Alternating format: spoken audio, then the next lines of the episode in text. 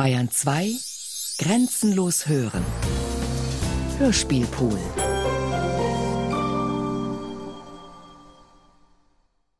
E.T.A. Hoffmann Die Serapionsbrüder Zwölfter Teil Manuskript und Regie Klaus Bulat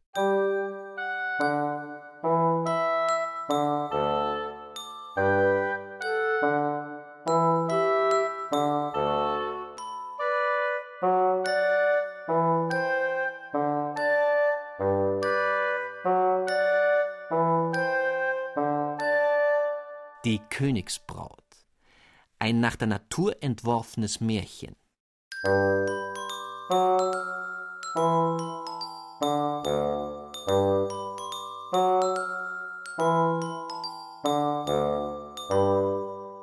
Erstes Kapitel, in dem von verschiedenen Personen und ihren Verhältnissen Nachricht gegeben und alles Erstaunliche und höchst Wunderbare, das die folgenden Kapitel enthalten sollen, vorbereitet wird auf angenehme Weise.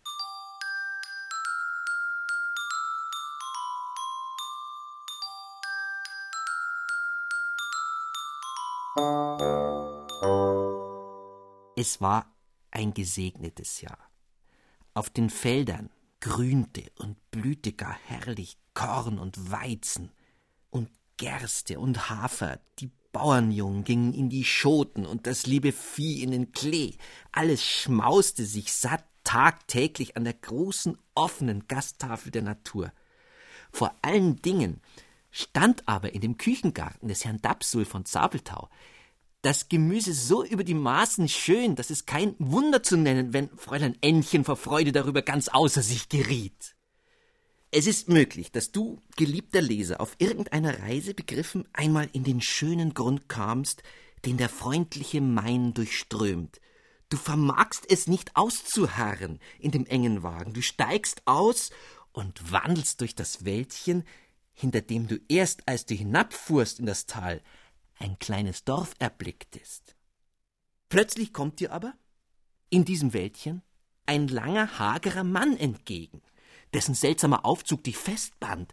Er trägt einen kleinen grauen Filzhut, aufgestülpt auf eine pechschwarze Perücke, eine durchaus graue Kleidung, Rock, Weste und Hose, graue Strümpfe und Schuhe, ja selbst der sehr hohe Stock ist grau lackiert. Guten Morgen, mein Herr, rufst du ihm entgegen, als er dich beinahe umrennt. Da fährt er zusammen, als würde er plötzlich geweckt aus tiefem Traum. Äh, der Himmel segne Sie, mein Herr, Sie haben eine gute Konstellation.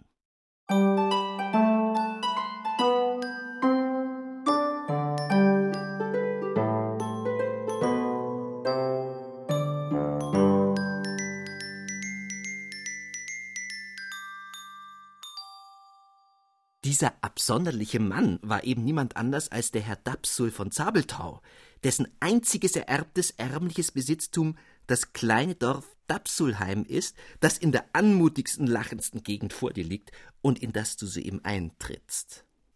Du willst frühstücken, aber in der Schenke sieht es traurig aus. In der Kirchweih ist aller Vorrat aufgezehrt, und da du dich nicht mit bloßer Milch begnügen willst, so weiset man dich nach dem Herrenhause, wo das gnädige Fräulein Anna dir gastfreundlich darbieten werde, was eben vorrätig. Aus jener Haustür mit dem Familienwappen tritt dir ein junges, rotwangichtes Mädchen entgegen, die mit ihren klaren blauen Augen und blondem Haar ganz hübsch zu nennen und deren Bau vielleicht nur ein wenig zu rundlich derb geraten. Die Freundlichkeit selbst nötigt sie dich ins Haus und bald, so wie sie nur dein Bedürfnis merkt, bewirtet sie dich mit der trefflichsten Milch, einem tüchtigen Butterbrot. Doch plötzlich Anna Anna Papa ist zurückgekommen von seinem Spaziergange und ruft aus seiner Studierstube nach dem Frühstück. Ruft aus seiner Studierstube? fragst du erstaunt. Ja, Papas Studierstube ist dort oben auf dem Turm und er ruft durch das Rohr. Und du siehst, geliebter Leser, wie nun Ännchen des Turmes enge Pforte öffnet und mit demselben Gabelfrühstück, wie du es soeben genossen, hinaufspringt. Frühstück, Papa!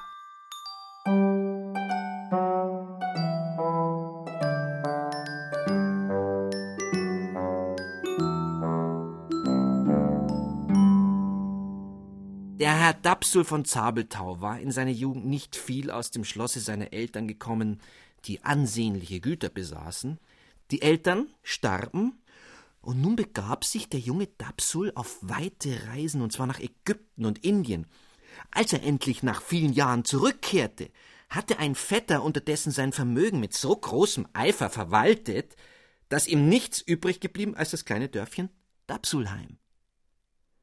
Herr Dapsul von Zabeltau dankte dem Vetter mit gerührtem Herzen dafür, dass er ihm das freundliche Dapsulheim erhalten mit dem schönen hohen Wartturm, der zu astrologischen Operationen erbaut schien und in dessen höchster Höhe Herr Dapsul von Zabeltau auch sofort sein Studierzimmer einrichten ließ.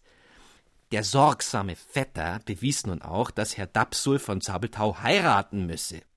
Dapsul sah die Notwendigkeit ein und heiratete sofort das Fräulein, das der Vetter für ihn erwählt. Die Frau kam ebenso schnell ins Haus, als sie es wieder verließ. Sie starb, nachdem sie ihm eine Tochter geboren. Der Vetter besorgte Hochzeit, Taufe und Begräbnis, so dass Dapsul auf seinem Turm von allem dem nicht sonderlich viel merkte, zumal die Zeit über gerade ein sehr merkwürdiger Schwanzstern am Himmel stand, in dessen Konstellation sich der melancholische, immer unheilahnende Dapsul verflochten glaubte. Das Töchterlein entwickelte unter der Zucht einer alten Großtante zu deren großen Freude einen entschiedenen Hang zur Landwirtschaft. Fräulein Ännchen, die führte einen tüchtigen Spaten, das musste ihr der hämische Neid lassen, an üppiger Fülle des Wachstums übertraf alles andere ein Mohrrübenfeld, das eine ganz ungewöhnliche Ausbeute versprach. Ei, meine schönen lieben Mohrrüben! Es war auch wirklich, als wenn die Möhrenkinder sich in der Erde über Ännchens Lust mitfreuten, denn das feine Gelächter, das sich vernehmen ließ, stieg offenbar aus dem Acker empor. Ein Brief an Sie, Fräulein Ännchen, Gottlieb hat ihn mitgebracht aus der Stadt. Ännchen erkannte gleich an der Aufschrift, dass der Brief von niemanden anders war als von dem jungen Herrn Amandus von Nebelstern, dem einzigen Sohn eines benachbarten Gutsbesitzers, der sich auf der Universität befand. Beide, Ännchen und Amandus, waren übereingekommen, sich je eher, desto lieber zu heiraten und das glücklichste Ehepaar zu werden auf der ganzen weiten Erde. Fräulein Ännchen las. Himmlische Maid, siehst du, empfindest du, ahnest du deinen Amandus, wie er selbst Blum und Blüte von Orangenblüthauch des duft'gen Abends umflossen, im Grase auf dem Rücken liegt und hinaufschaut mit Augen voll frommer Liebe und sehnender Andacht. Höre, o oh höre, wie ich nur so nettisch zu lieben, von meiner Liebe zu sprechen vermag. Flammt Liebe auf, in tausend durst'gen Sonnen. Buhlt Lust um Lust im Herzen, ach, so gerne.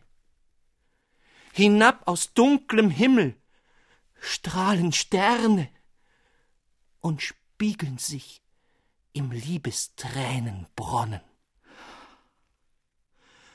Denke, oh, denke, süßeste Maid, an deinen getreuen, höchst entzückten Amandus von Nebelstern. N.S.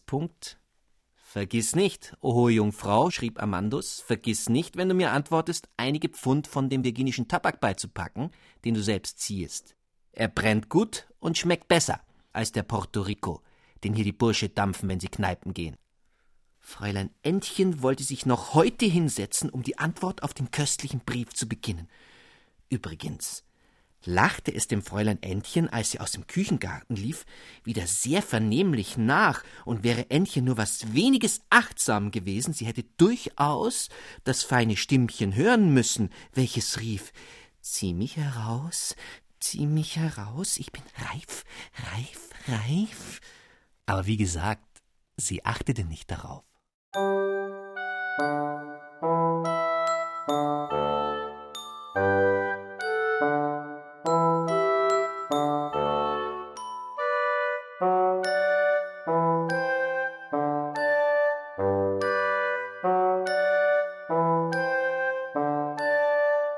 Zweites Kapitel welches das erste wunderbare Ereignis und andere lesenswerte Dinge enthält, ohne die das versprochene Märchen nicht bestehen kann.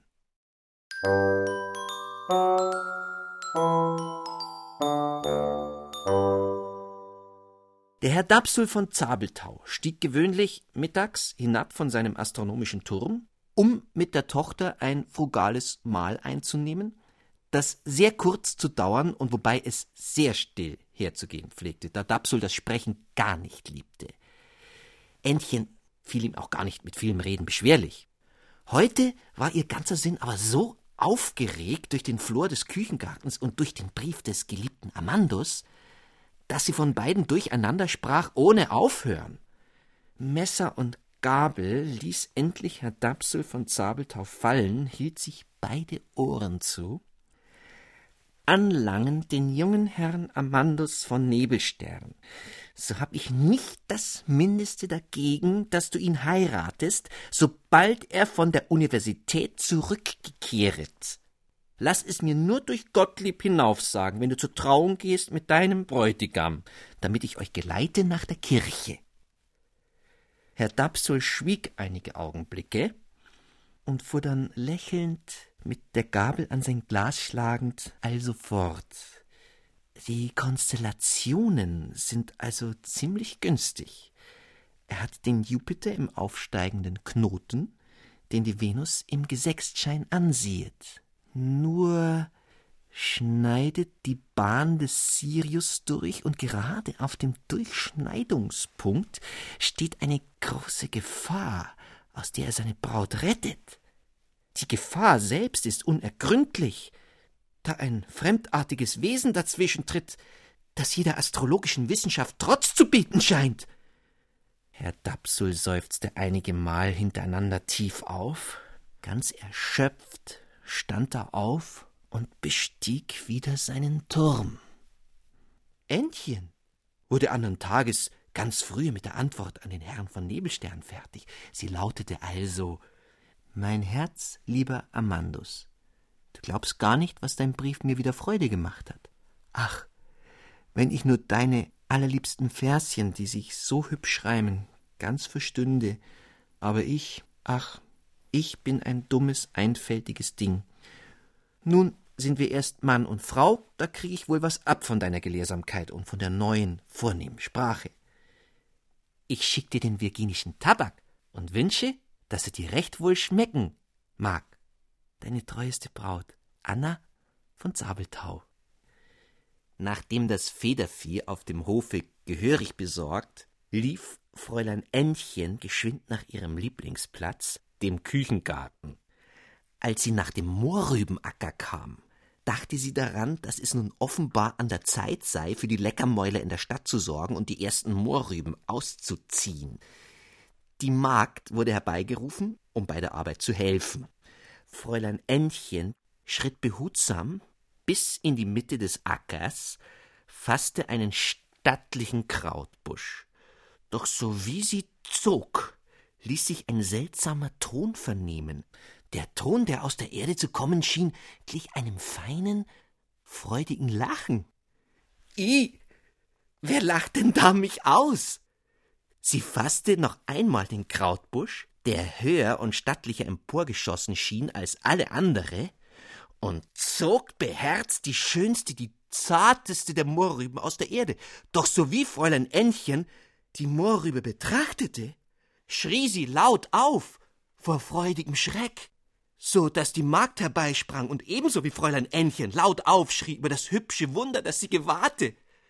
Ei, der ist für Sie bestimmt, Fräulein Ännchen.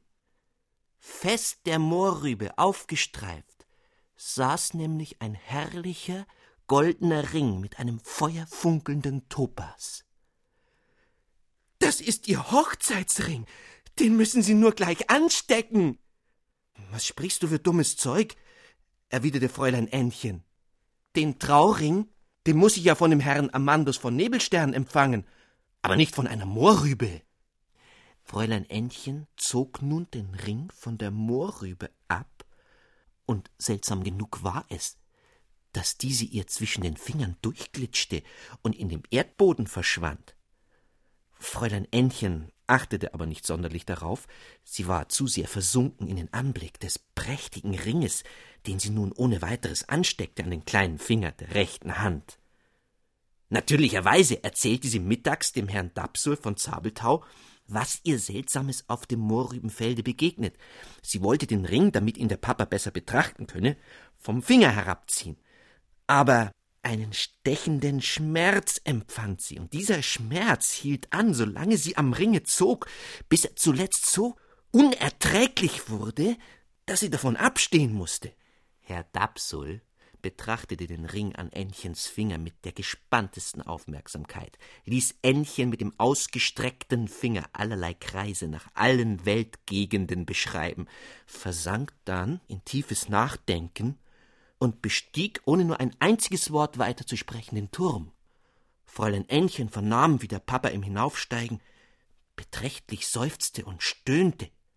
Warum heulen Sie denn so unbarmherzig, bester Papa, das Federvieh wird ja ganz wild. Da schrie der Herr Dapsul durch das Sprachrohr herab. Anna, meine Tochter Anna, steige herauf zu mir. Noch nie hatte sie der Papa auf den Turm beschieden vielmehr dessen Pforte sorgfältig verschlossen gehalten. Es überfiel sie ordentlich eine gewisse Bangigkeit, als sie die schmale Wendeltreppe hinaufstieg. Herr Dapsul von Zabeltau saß von allerlei wunderlichen Instrumenten und bestaubten Büchern umgeben. Er hatte eine hohe, spitze, graue Mütze auf dem Kopfe, trug einen weiten Mantel von grauem Kalmank und hatte einen langen weißen Bart am Kinn, so dass er wirklich aussah wie ein Zauberer. Glückliches, unbefangenes Kind, begann er mit einem Ton, der noch viel weinerlicher war als sonst jemals. Du weißt nichts von jener überirdischen Wissenschaft der heiligen Kabbala. Erfahre mein holdes, mit Unwissenheit beglücktes Kind, dass die tiefe Erde, die Luft, das Wasser, das Feuer erfüllt ist mit geistigen Wesen höherer und doch wieder beschränkterer Natur als die Menschen. Es scheint unnötig, dir, mein Dümmchen, die besondere Natur der Gnomen, Salamander, Sylphen und Undinen zu erklären, du würdest es nicht fassen können. Um dir die Gefahr anzudeuten, in der du vielleicht schwebst, ist es genug, dir zu sagen, dass diese Geister nach der Verbindung mit dem Menschen trachten. Anna, meine Tochter Anna, vernimm es. Herausgebracht hatte ich, dass ein Gnome dir seine Gunst zugewandt, der, nach der Beschaffenheit des Ringes zu urteilen, ein reicher, vornehmer und dabei vorzüglich fein gebildeter Mann sein muss. Aber, meine teure Anna, mein vielgeliebtes, herziges Dümmchen, wie willst du es anfangen, dich ohne die entsetzlichste Gefahr mit einem solchen Elementargeist in irgendeine Verbindung einzulassen? Statt in künstlichen horoskopischen Entwürfen die Spur der Zukunft zu verfolgen, stampfest du Milch zu Butter und machest Sauerkraut ein zu schnödem, winterlichen Bedürfnis, wiewohl ich selbst dergleichen Speisung ungern vermisse. Und doch, mir kommt ein Mut, den Elementargeist zu bekämpfen, wie ich ihn noch nie gespürt. Ich rette dich. Hier, diese mystische Feile soll dich befreien von dem verderblichen Ringe. Damit nahm Herr Dapsul von Zabeltau eine kleine Feile zur Hand und begann an dem Ringe zu feilen. Kaum hatte er aber einige Male hin und her gestrichen, als Fräulein Ännchen vor Schmerz laut aufschrie Papa. Papa, Sie feilen mir ja den Finger ab. Und wirklich quoll dunkles, dickes Blut unter dem Ringe hervor. Da ließ Herr Dapsul die Pfeile aus der Hand fallen, sank halb ohnmächtig in den Lehnstuhl. Oh, oh, es ist um mich geschehen. Vielleicht noch in dieser Stunde kommt der erzürnte Gnome und beißt mir die Kehle ab. Geh, flieh!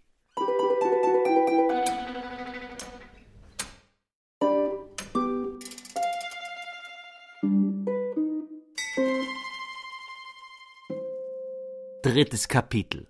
Es wird von der Ankunft eines merkwürdigen Mannes in Dapsulheim berichtet und erzählt, was sich dann ferner begeben.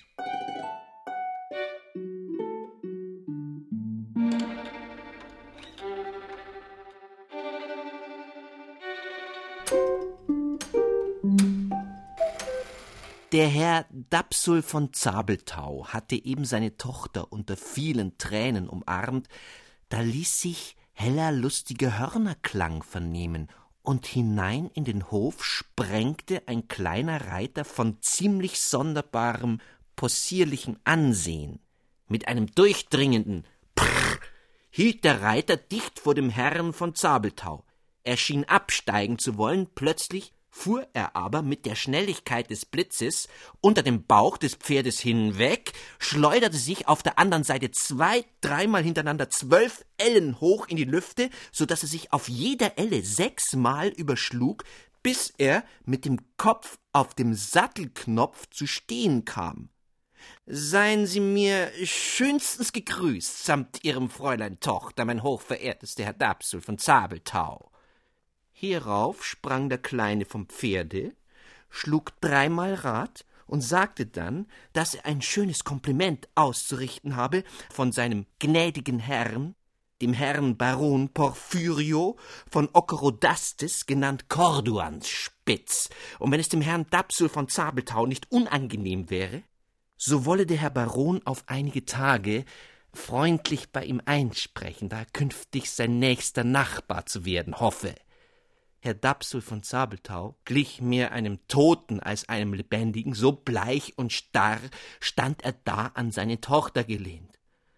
Ach, meine Tochter, meine arme, unglückselige Tochter, es ist nur zu gewiss, es ist der Gnome, welcher kommt, dich zu entführen und mir den Hals umzudrehen.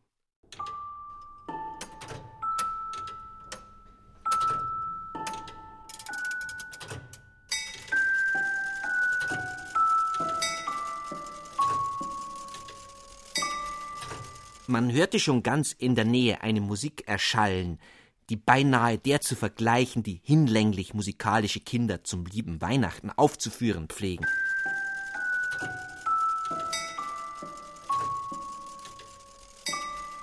Ein schöner langer Zug kam die Straße herauf. Voran ritten wohl an sechzig, siebzig kleine Reiter auf kleinen gelben Pferden, sämtlich gekleidet, wie der Abgesandte in gelben Habiten, spitzen Mützen und Stiefeln von poliertem Mahagoni. Ihnen folgte eine mit acht gelben Pferden bespannte Kutsche von dem reinsten Kristall, der noch ungefähr vierzig andere minder prächtige, teils mit sechs, teils mit vier Pferden bespannte Kutschen folgten.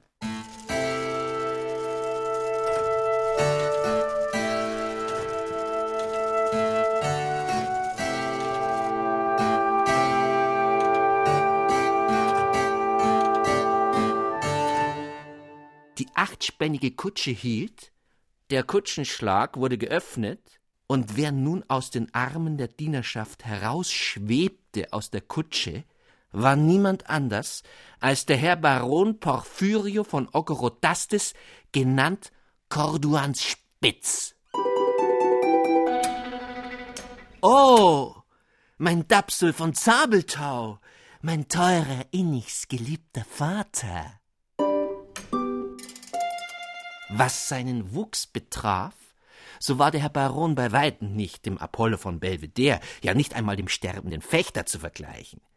Denn außerdem, dass er keine volle drei Fuß maß, so bestand auch der dritte Teil dieses kleinen Körpers aus dem offenbar zu großen, dicken Kopfe, dem übrigens eine tüchtige, lang gebogene Nase sowie ein paar große, kugelrund hervorquellende Augen keine üble Zierde waren. Der Baron, sprang oder schleuderte sich vielmehr auf Fräulein Ännchen los, fasste die Hand mit dem beringten Finger, bedeckte sie mit laut schmatzenden Küssen, darauf ging die gellende, lärmende Kindermusik los, und über hundert kleine Herrlein, die den Kutschen und den Pferden entstiegen, tanzten, zum Teil auf den Köpfen, dann wieder auf den Füßen, dass es eine Lust war. Während dieser Lust erholte sich aber Fräulein Ännchen von dem großen Schreck, den ihr des kleinen Barons Anrede verursacht und geriet in allerlei wohlgegründete ökonomische Bedenken.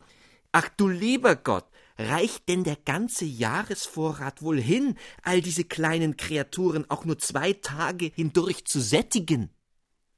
Der kleine Corduanspitz sah plötzlich so ungemein süß und zart aus wie ein Marzipanbrötchen und versicherte, indem er mit zugedrückten Augen Fräulein Ännchens etwas raue und nicht zu weiße Hand an die Lippen drückte, dass er weit entfernt sei, dem lieben Papa und der schönsten Tochter auch nur die mindeste Ungelegenheit zu verursachen.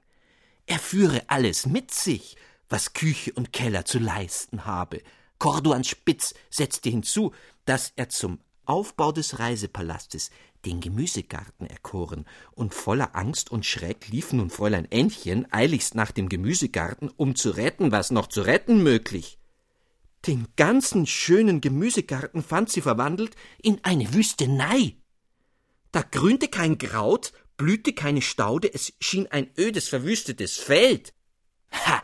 Kobolde sind es, nichts als unchristliche Hexenkerls, doch sie sollen nur kommen, die kleinen Bestien, mit dem Spaten schlag ich sie tot.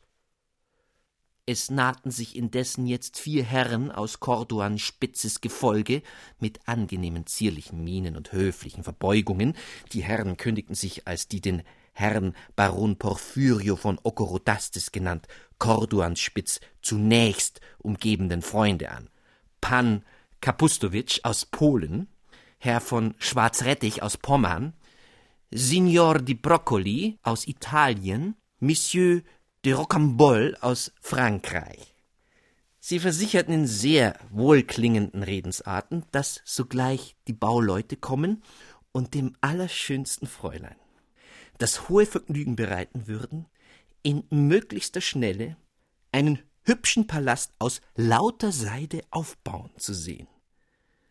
Schweigend nahm Herr Dapsul von Zabeltau Fräulein Ännchens Hand, umarmte sie dreimal hintereinander und brach dann endlich los. Glückliche Anna, überglückliches Kind, glücklicher Vater, o Tochter, alle Besorgnis, aller Gram, alles Herzeleid ist nun vorüber, dich trifft ein Los, wie es nicht so leicht einer Sterblichen vergönnt ist. Wisse, dieser Baron Porphyrio von Ockerodastes, genannt Corduans Spitz, ist keinesweges ein feindseliger Gnome. Wiewohl er von einem dieser Elementargeister abstammt, dem es aber gelang, seine höhere Natur durch den Unterricht des Salamanders Oromasis zu reinigen. Aus dem geläuterten Feuer ging aber die Liebe zu einer Sterblichen hervor, mit der er sich verband und Ahnherr der illüstersten Familie wurde, durch deren Namen jemals ein Pergament geziert wurde. Und nun hast du seinen Ring angesteckt, so dass du unwiderruflich seine Braut geworden. Wie? rief Fräulein Ännchen voll Schreck und Bestürzung. Wie? Seine Braut? Den abscheulichen kleinen Kobold soll ich heiraten? Bin ich denn nicht längst die Braut des Herrn Amandus von Nebelstern? Fräulein Ännchen musste ihrem gepressten Herzen Luft machen, und das geschah mittelst eines Gänsekiels, den sie ergriff und flugs an den Herrn Amandus von Nebelstern schrieb in folgender Weise Mein herzliebster Amandus, es ist alles rein aus ich bin die unglücklichste Person auf der ganzen Erde und schluchze und heule vor lauter Betrübnis so sehr, dass das liebe Vieh sogar Mitleid und Erbarmen mit mir hat.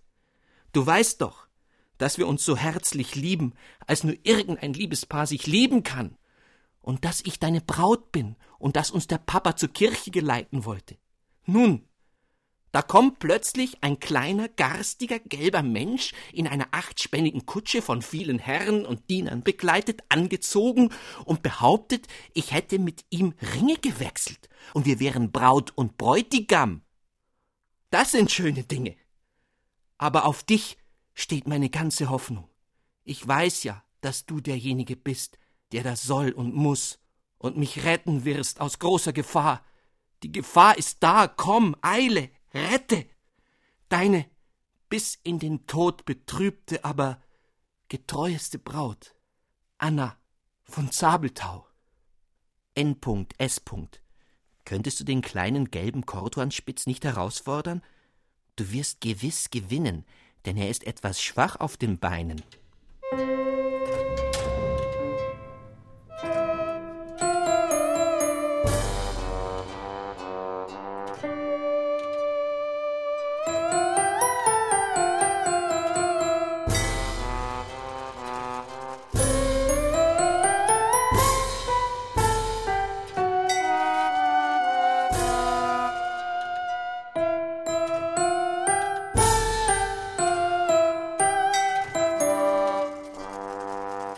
Viertes Kapitel, in welchem die Hofhaltung eines mächtigen Königs beschrieben, nächstdem aber von einem blutigen Zweikampf und anderen seltsamen Vorfällen Nachricht gegeben wird.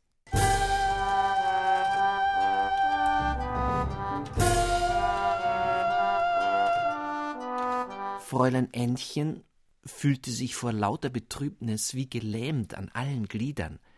Am Fenster saß sie mit übereinandergeschlagenen Ärmen und starrte hinaus, ohne des Gackerns, Krähens und Mauzens und Piepens des Federviehs zu achten, das, da es zu dämmern begann, wie gewöhnlich von ihr zur Ruhe gebracht werden wollte. Da fühlte sie plötzlich, dass jemand sie an der Schürze zupfe. Kusch, Feldmann, rief sie, meinend, es sei der Hund, der sie zupfe. Es war aber nicht der Hund. Vielmehr erblickte Fräulein Ännchen, als sie die Hände vom Gesicht nahm, den Herrn Baron Porphyrio von Okerodastes, der sich mit einer beispiellosen Behendigkeit auf ihren Schoß schwang und sie mit beiden Armen umklammerte. Vor Schreck und Abscheu schrie Fräulein Ännchen laut auf und fuhr von dem Stuhl in die Höhe. Corduans Spitz blieb aber an ihrem Halse hängen und wurde in dem Augenblick so fürchterlich schwer, dass er mit einem Gewicht von wenigstens zwanzig Zentnern das arme Ännchen pfeilschnell wieder herabzog auf den Stuhl, sie gesessen. Angebetetes Fräulein Anna von Zabelthau, vortrefflichste Dame, auserwählteste Braut, nur keine Zorn. Ich bitte, ich flehe, nur keine Zorn. Ich weiß, Sie glauben, meine Leute hätten ihren schönen Gemüsegarten verwüstet, um meinen Palast zu bauen. Um Mächte des Alls! Wie weit bin ich von jener schmachvollen Grausamkeit entfernt, die Sie mir zutrauen? Schauen Sie selbst die Herrlichkeiten, die Ihre warten. Ich führe Sie in meinen Palast, wo ein freudiges Volk lauert, auf die angebetete Geliebte des Herrn. Der Kleine, schlug vor lauter Freude und Entzücken wenigstens zwölfmal hintereinander Rad, fasste dann aber sehr zierlich Fräulein Ännchens Hand und führte sie durch den Garten nach dem seidenen Palast. Mit einem lauten Ach blieb Fräulein Ännchen wie in den Boden gewurzelt stehen, als die Vorhänge des Einganges aufrollten und sich ihr die Aussicht eines unabsehbaren Gemüsegartens erschloss, von solcher Herrlichkeit, wie sie auch in den schönsten Träumen von blühendem Kohl und Kraut keinen jemals erblickt.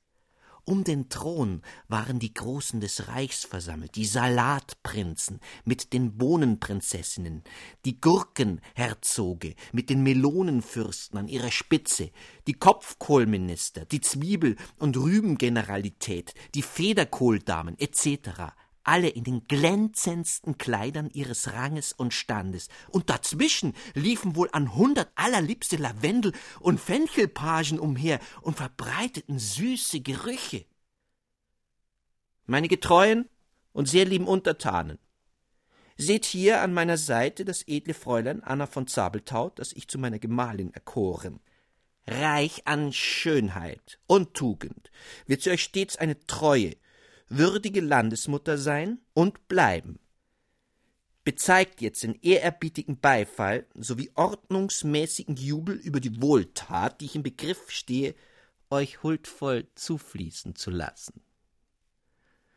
Nun ging ein tausendstimmiger Jubel los, die Bollenartillerie feuerte ihre Geschütze ab, und die Musiker der Karottengarde spielten das bekannte Festlied Salat, Salat und grüne Petersilie. Es war ein großer, erhabener Moment.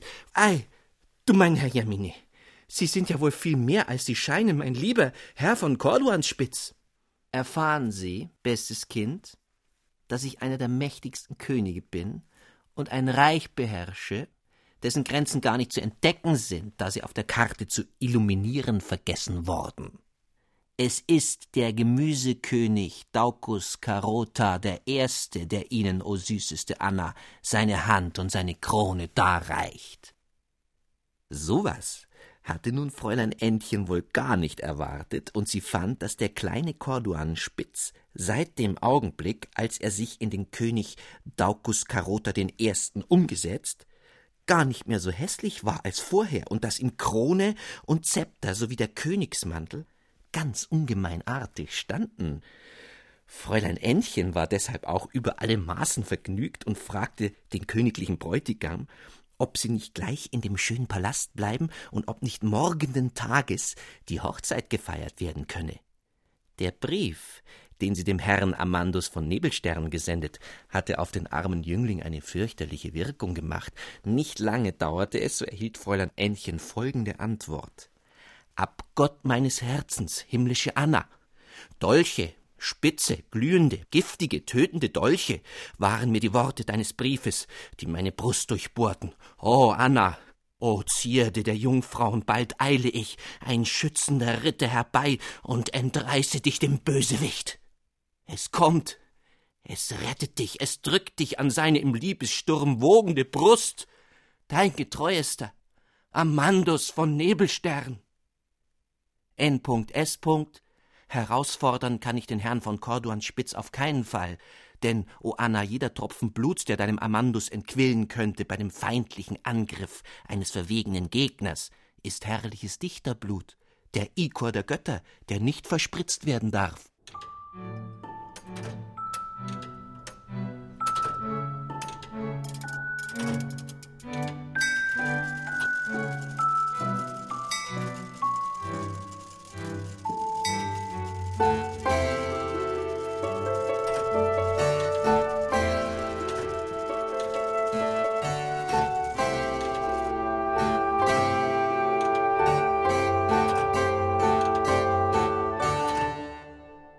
Es begab sich, dass der Schulmeister dem Fräulein Ännchen einige Bund der herrlichsten Radiese aus seinem Garten verehrt hatte. Dem Fräulein Ännchen war das über alle Maßen lieb, da Herr Dapsel von Zabelthau sehr gern Radiese aß. Schon hatte er mehreren unbarmherzig die Blätterkrone weggeschnitten, sie ins Salzfass gestippt und vergnüglich verzehrt, als Corduanspitz hereintrat. Oh, mein Okerodastes, genießen Sie Radiese, so rief ihm Herr Dapsul von Zabelthau entgegen. Es lag noch ein großer, vorzüglich schöner Radies auf dem Teller. Kaum erblickte Corduanspitz aber diesen, als seine Augen grimmig zu funkeln begannen. Was? Unwürdiger Herzog, ihr wagt es noch vor meinen Augen zu erscheinen? Hab ich euch, der mir den rechtmäßigen Thron streitig machen wollte, nicht verbannt auf ewige Zeiten? Fort, fort mit euch, verräterischer Vasall! Dem Radies waren plötzlich zwei Beinchen unter dem dicken Kopf gewachsen, mit denen er schnell aus dem Teller hinabsprang. Grausamer Daucus Carota der Erste, der du vergebens trachtest, meinen Stamm zu vernichten, hat je einer deines Geschlechts einen solchen großen Kopf gehabt als ich? Ich trotze dir, O Daucus Carota, lass sehen, wer hier der Stärkste ist. In den seltsamsten, tollsten Sprüngen balgten sich nun die beiden Kleinen im Zimmer umher, bis Daucus Carota den Radiesherzog so in die Enge trieb, dass er genötigt wurde, mit einem kühnen Sprung durchs offene Fenster das Weite zu suchen. König Daucus Carota, dessen ganz ungemeine Behendigkeit dem geneigten Leser schon bekannt ist, schwang sich aber nach und verfolgte den Radiesherzog über den Acker. Herr Dapsul von Zabelthau hatte dem schrecklichen Zweikampf zugeschaut in dumpfer, lautloser Erstarrung. Nun brach er aber heulend und schreiend los. O Tochter Anna, o meine arme, unglückselige Tochter Anna, verloren, beide sind wir verloren, verloren. Fräulein Ännchen hatte der ganze Auftritt ungemeines Vergnügen verursacht, und sie war noch in ihrem Herzen froh, bemerkt zu haben, dass der Bräutigam nicht allein Stand und Reichtum, sondern auch Tapferkeit besaß, wie es denn nun wohl nicht leicht ein Mädchen auf Erden geben mag, die einen Feigling zu lieben imstande. Hätte sie noch geschwankt, den Herrn Amandus dem Könige Daucus Ersten aufzuopfern, sie würde sich jetzt dazu entschlossen haben, da ihr die ganze Herrlichkeit ihres neuen Brautstandes einleuchtete, Sie setzte sich flugs hin und schrieb folgenden Brief. Mein lieber Amandus, alles in der Welt kann sich ändern, alles ist vergänglich, sagte Herr Schulmeister, und er hat vollkommen recht. Erschrick nicht, Liebster. Der kleine Herr von Corduanspitz ist nicht der Herr von Corduanspitz, sondern ein mächtiger König namens Daucus Carota der Erste, der da herrscht über das ganze große Gemüsereich und mich erkoren hat zu seiner Königin. Nun also, lieber Amandus, füge dich in dein Schicksal wie ein frommer Mensch und nimm es nicht übel, dass ich nicht deine Frau, sondern vielmehr Königin werde. Lebe wohl und sei nicht böse auf deine sonstige Braut, jetzt aber wohlmeinende Freundin und künftige Königin Anna von Zabeltau.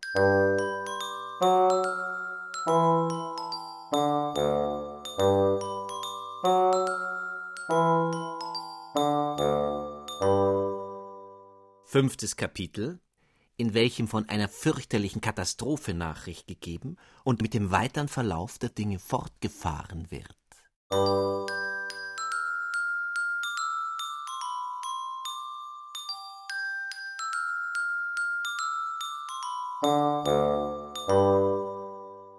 Fräulein Ännchen hatte gerade ihr Schreiben an den Herrn Amandus von Nebelstern fortgesendet, als Herr Dapsul von Zabeltau hereintrat und mit dem weinerlichsten Ton des tiefsten Schmerzes begann. O meine Tochter Anna, auf welche schändliche Weise sind wir beide betrogen, dieser Verruchte, der dich in seine Schlingen verlockte, der mir weiß machte, er sei der Baron Porphyrio Okerodastes, genannt Corduan Spitz, Sprössling jenes illustren Stammes, dieser Verruchte, erfahr es und sinke ohnmächtig nieder.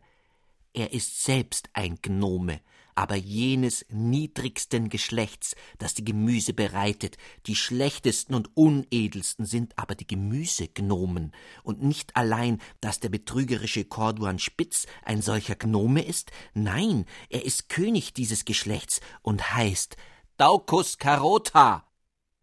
Aus einer großen Schachtel holte Herr Dapsul von Sabeltau eine Menge gelbes, rotes, weißes und grünes Band hervor und umwickelte damit unter seltsamen Zeremonien Fräulein Ännchen von Kopf bis zu Fuß. Und nun nahten beide, Fräulein Ännchen und der Herr Dapsul von Zabeltau, sich behutsam dem seidenen Palast des Königs Daucus Carota des Ersten. Fräulein Ännchen musste auf Geheiß des Papas mit der mitgebrachten feinen Schere eine Naht auftrennen und durch die Öffnung hineingucken. Hilf Himmel! Was erblickte sie statt des schönen Gemüsegartens, statt der Karottengarde, der Plümagedamen, der Lavendelpagen, der Salatprinzen und alles dessen, was ihr so wunderbar herrlich erschienen war? In einen tiefen Pfuhl sah sie hinab, der mit einem farblosen, ekelhaften Schlamm gefüllt schien und in diesem Schlamm regte und bewegte sich allerlei hässliches Volk aus dem Schoß der Erde. Dicke Regenwürmer ringelten sich langsam durcheinander, während käferartige Tiere ihre kurzen Beine ausstreckend schwerfällig fortkrochen. Siehst du nun wohl, sprach darauf Herr Dapsul von Zabeltau zu ihr, siehst du nun wohl, wie schändlich dich der abscheuliche Daucus Carota betrogen hat. Und bist du einmal die Gemahlin des entsetzlichen Daucus Carota, so musst du in dem unterirdischen Reiche bleiben und kommst nie mehr auf die Oberfläche der Erde. Ännchen, ach, ach, was muss ich erblicken, ich unglückseligster der Väter, o oh, Tochter, wie siehst du aus? Fräulein Ännchen rannte ins Zimmer, sah in den Spiegel und fuhr zurück, von jähem Todesschreck erfasst. Sie hatte Ursache dazu. Viel dicker war Ännchens Kopf geworden und safrangelb ihre Haut, so dass sie jetzt schon hinlänglich garstig erschien. Fräulein Ännchen zerfloß in Tränen. Herr Dapsul von Zabeltau sprach mit Fassung. Gerade wenn die Not am größten ist die Hülfe oft am nächsten.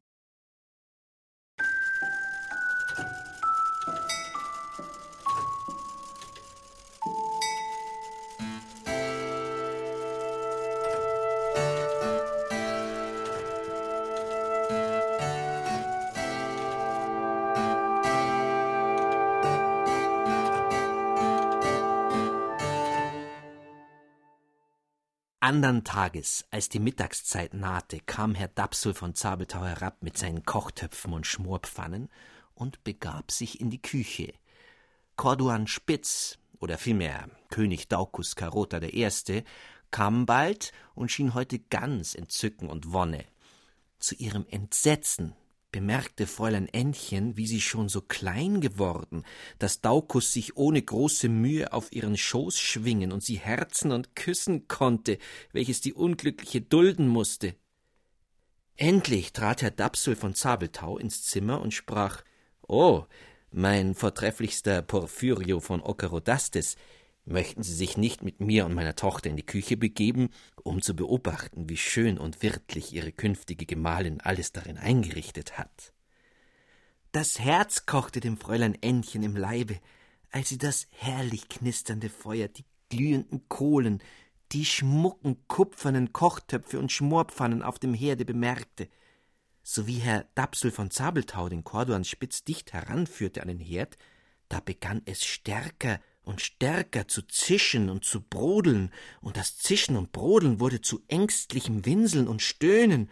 O Daucus Carota, o mein König, rette deine getreuen Vasallen, rette uns arme Moorrüben. In der Hölle braten wir, und so wenig Wasser gab man uns, dass der fürchterliche Durst uns zwingt, unser eigenes Herzblut zu trinken. Verfluchtes dummes Narrenspiel! Corduan Spitz schwang sich mit seiner gewöhnlichen Behendigkeit auf den Herd, schaute in einen der Kochtöpfe und plumpte plötzlich hinein. Rasch sprang Herr Dapsul von Sabeltau hinzu und wollte den Deckel des Topfs schließen. Gefangen! Doch mit der Schnellkraft einer Spiralfeder fuhr Corduan spitz aus dem Topfe in die Höhe und gab dem Herrn Dapsul von Zabeltau ein paar Maulschellen, dass es krachte, indem er rief, einfältiger Nase, weißer Kabbalist, dafür sollst du büßen! Heraus, heraus, ihr Jungen, allzumal! Und da brauste es aus allen Töpfen, Tiegeln und Pfannen heraus, wie das wilde Heer, und hundert und hundert kleine, fingerlange, garstige Kerlchen hakten sich fest an dem ganzen Leibe des Herrn Dapsul von Zabeltau und warfen ihn rücklings nieder in eine große Schüssel und richteten ihn an indem sie aus allen Geschirren die Brühen über ihn ausgossen und ihn mit gehackten Eiern, Muskatblüten und geriebener Semmel bestreuten. Dann schwang sich Daucus Carota zum Fenster hinaus, und seine Vasallen taten ein Gleiches.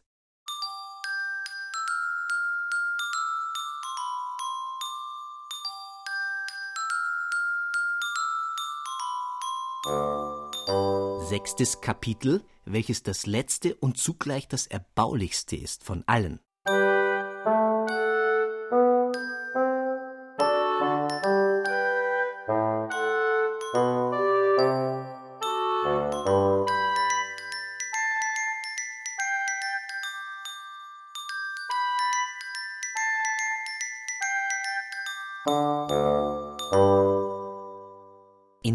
Tiefes Leid versenkt saß Fräulein Ännchen, einsam in ihrem Zimmer, als die Türe aufging und niemand anders hineintrat als der Herr Amandus von Nebelstern.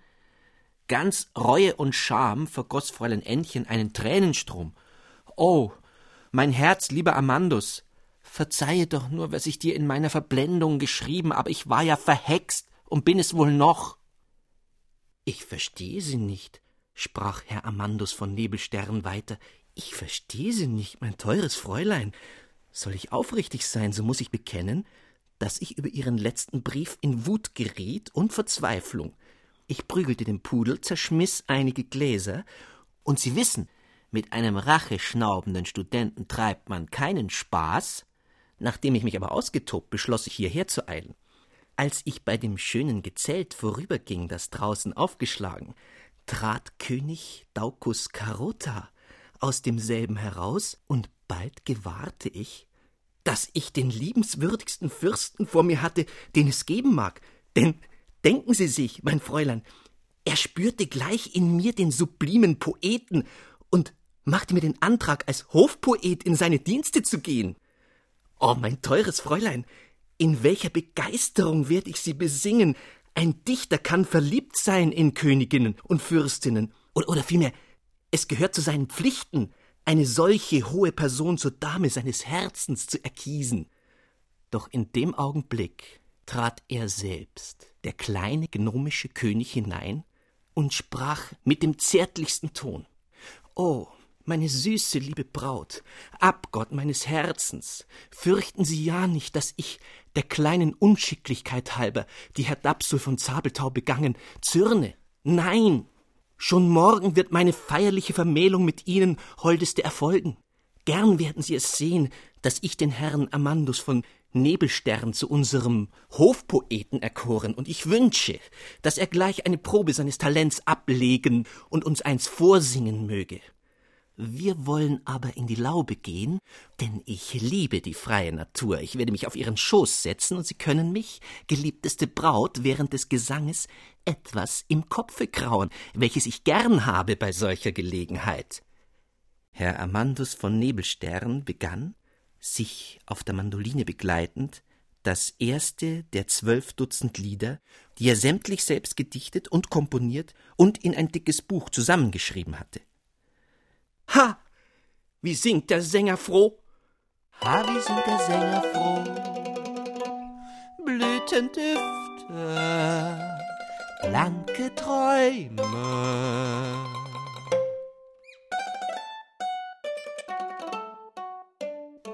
Ziehen durch Ruske Himmelsräume selig himmlisch irgendwo. Ja, du Goldnes irgendwo schwebst im holden Regenbogen. Hausest dort auf Blumenwogen. Laut kreischte Daucus Carota auf, schlüpfte zum kleinen, kleinen Mohrrübchen geworden, herab von Ännchens Schoß und in die Erde hinein, so dass er in einem Moment spurlos verschwunden. Da stieg auch der graue Pilz, der dicht neben der Rasenbank in der Nacht gewachsen schien, in die Höhe, der Pilz war aber nichts anders als die graue Filzmütze des Herrn Dapsul von Zabeltau. Und er selbst steckte darunter und fiel dem Herrn Amandus von Nebelstern stürmisch an die Brust. Oh, mein teuerster, bester, geliebtester Amandus von Nebelstern, Sie haben mit Ihrem kräftigen Beschwörungsgedicht meine ganze kabbalistische Weisheit zu Boden geschlagen. Was die tiefste magische Kunst was der kühnste Mut des verzweifelten Philosophen nicht vermochte, das gelang ihren Versen, die wie das stärkste Gift dem verräterischen Daucus Carota in den Leib fuhren.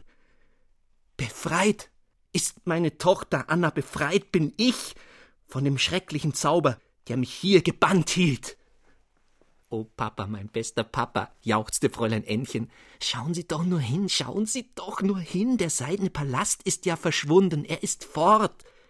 Zu gleicher Zeit ließ sich ein herzzerschneidender Klagelaut aus der Tiefe vernehmen, und es guckte die Spitze einer Mohrrübe hervor. Schnell streifte Fräulein Entchen, von ihrer Ahnung richtig geleitet, den Ring, den sie sonst nicht vom Finger bringen können, mit Leichtigkeit ab, steckte ihn der Mohrrübe an, diese verschwand und der Klagelaut schwieg. Aber, o oh Wunder, sogleich war auch Fräulein Entchen hübsch wie vorher, wohl proportioniert und so weiß, als man es nur von einem wirtlichen Landfräulein verlangen kann. Beide, Fräulein Ännchen und Herr Dapsul von Zabeltau, jauchzten sehr, während Herr Amandus von Nebelstern ganz verdutzt dastand und immer noch nicht wusste, was er von dem allen denken sollte. Fräulein Entchen nahm der herbeigelaufenen Großmagd den Spaten aus der Hand und schwang ihn mit dem jauchzenden Ausruf Nun lass uns arbeiten in den Lüften, aber so unglücklich, dass sie den Herrn Amandus von Nebelstern hart vor den Kopf, gerade da, wo das Sensorium Kommune sitzen soll, traf, so dass er wie tot niederfiel. Fräulein Ännchen warf sich neben dem Geliebten nieder und brach aus in verzweifelnden Schmerzenslauten, während die Großmagd eine ganze Gießkanne voll Wasser über ihn ausgoss und Herr Amandus von Nebelstern die Augen wieder aufschlug, aufsprang, so durchnässt wie er war, Fräulein Ännchen in seine Arme schloss und mit allem Entzücken der Liebe rief Oh, mein bestes, teuerstes Entchen, nun haben wir uns ja wieder. Und eines Morgens stieg der Herr Dapsul vom Zabeltau wirklich von seinem astronomischen Turm herab, um Fräulein Ännchen und Herrn Amandus von Nebelstern nach der Kirche zur Trauung zu geleiten. Sie führten nächstdem eine glückliche, vergnügte Ehe. Aber darüber schweigt die Chronik von Dapsulheim. Ha, wie sind der Sänger froh, Blütendüfte, blanke Träume.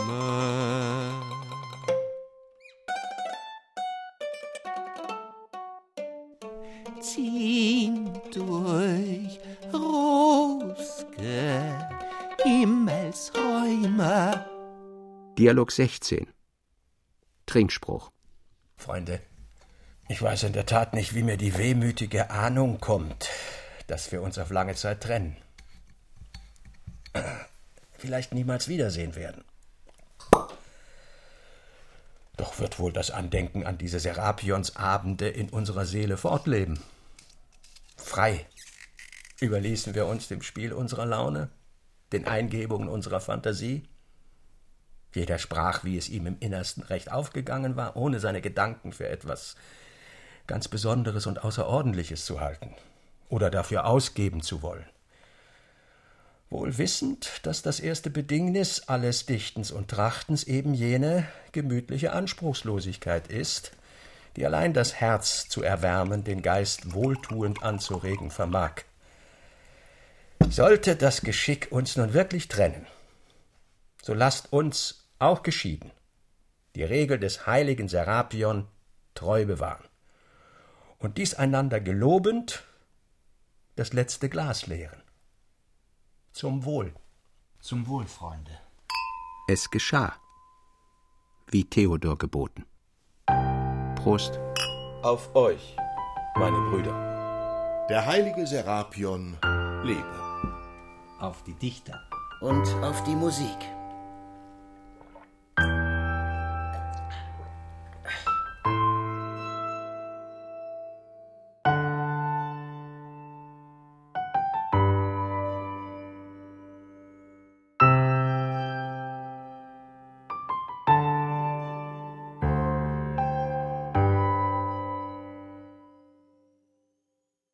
E.T.A. Hoffmann Die Serapionsbrüder Zwölfter Teil mit Herbert Fritsch, Manfred Zapatka, Stefan Wilkening, Bernhard Schütz, Werner Wölbern und Felix von Manteuffel. Ton und Technik Andreas Meinitzberger. Regieassistenz Katrin Martin. Manuskript, Musik und Regie Klaus Bulert. Produktion Bayerischer Rundfunk 2006. Redaktion Herbert Kapfer